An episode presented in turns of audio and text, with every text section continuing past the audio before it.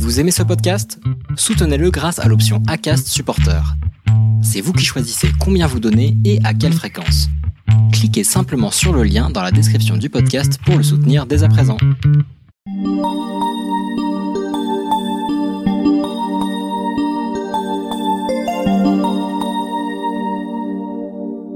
Chères auditrices, chers auditeurs, bonjour. Aujourd'hui, pour le sixième épisode du podcast Le Break, je vais revenir sur le nouveau film de Spike Lee, Da Five Bloods.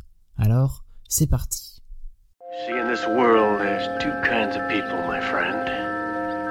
Those with loaded guns, and those who dig. Snakes. Why did it have to be snakes? I am your father. I'm Batman. Life was like a box of chocolates. You never know what you're gonna get. You talking to me? The first rule of Fight Club is you do not talk about Fight Club. Fasten your seatbelts. It's going to be a bumpy night. Why so serious? Go ahead. Make my day. Hasta la vista, baby. Après un excellent Black Lensman, Spike Lee nous revient avec une nouvelle production via Netflix avec Da Five Bloods, un très bon film dans lequel on suit des vétérans afro-américains au Vietnam, dans ce qui est un voyage historique et plein de rebondissements. Je vais d'abord commencer par vous résumer l'intrigue du film avant de vous dire ce que j'en pense.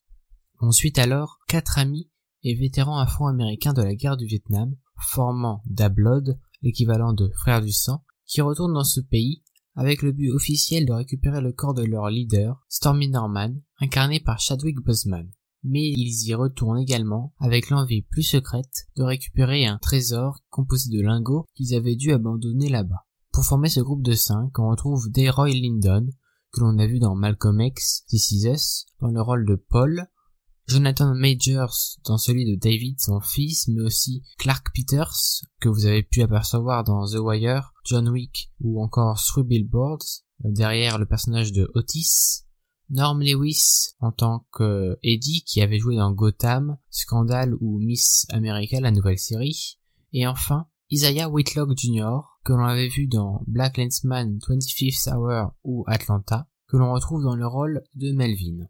On peut également voir dans ce film Mélanie Thierry en tant que Eddie, qui est d'ailleurs ici très intéressante, Jean Reno en Desroches en tant que contrebandier, et Paul Waterhauser, excellent dans le dernier film de Clint Eastwood, derrière le personnage de Simon. Black GI. Is it fair to serve more than the white Americans that sent you here? Nothing is more confused than to be ordered into a war to die without the faintest idea of what's going on. I dedicate this next record to the soul brothers of the 1st Infantry Divisions. Be safe. Dès le début du film, on est baigné dans l'histoire, et on comprend rapidement ce que Spike Lee souhaite nous dire. Il commence par une suite de discours, de Mohamed Ali à Angela Davis, en passant par Neil Armstrong. S'il y a bien quelque chose que ce film nous montre et que souligne le personnage de Mélanie Thierry, c'est que, je cite, après avoir été en guerre, vous comprenez que ce n'est jamais vraiment terminé. Fin de citation.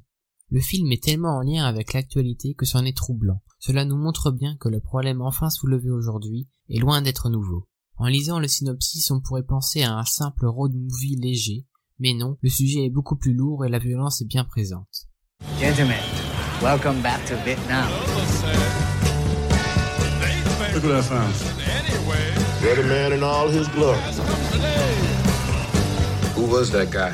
That brother was the best damn soldier that ever lived.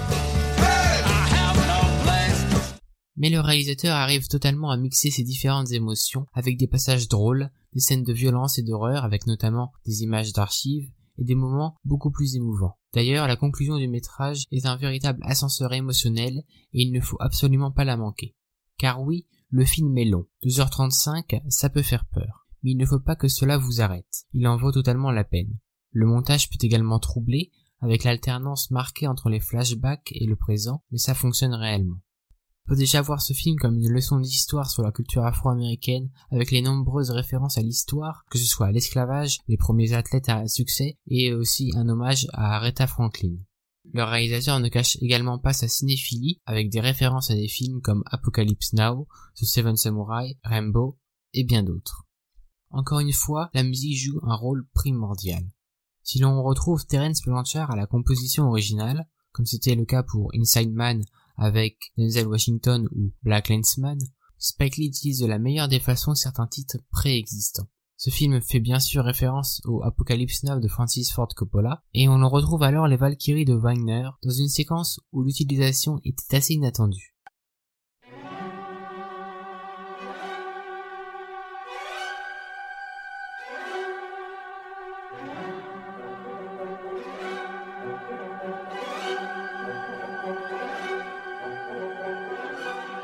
Thank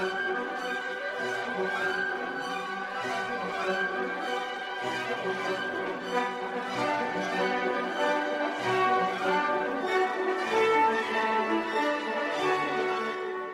Mais s'il y a un artiste qui est mis en avant par ce film, c'est assurément le grandiose Marvin Gaye. L'utilisation de quelques de ses chansons est juste parfaite, avec une séquence magnifique dans une boîte de nuit au son de Got to Give It Up, ou quand le Blood reprend un de ses titres et comment oublier la version a cappella de What's Going On? Ce n'est juste pas possible. Si quelque chose est sûr, c'est que ce film vous restera en tête, et ce n'est absolument pas un problème. We've been dying for this country from the very get. We give this gold to our people.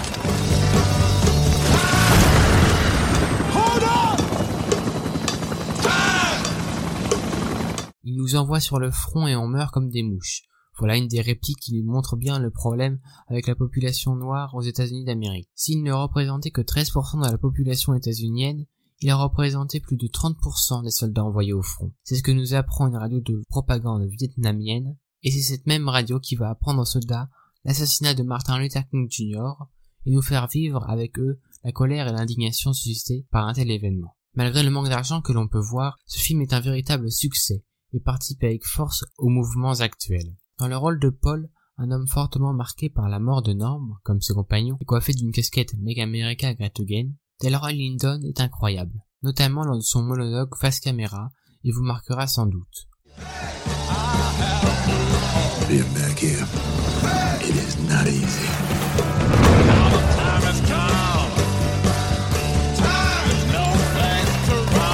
I'm broken, man. So what, you blaming yourself? You don't even know.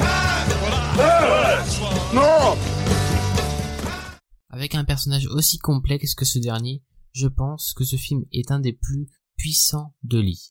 Le réalisateur, en rendant hommage à différentes personnalités qui font l'histoire afro-américaine et donc états-unienne, et les rendant véritablement humains, participe à la diffusion de cette histoire. Quelque chose qui, aujourd'hui, est essentiel.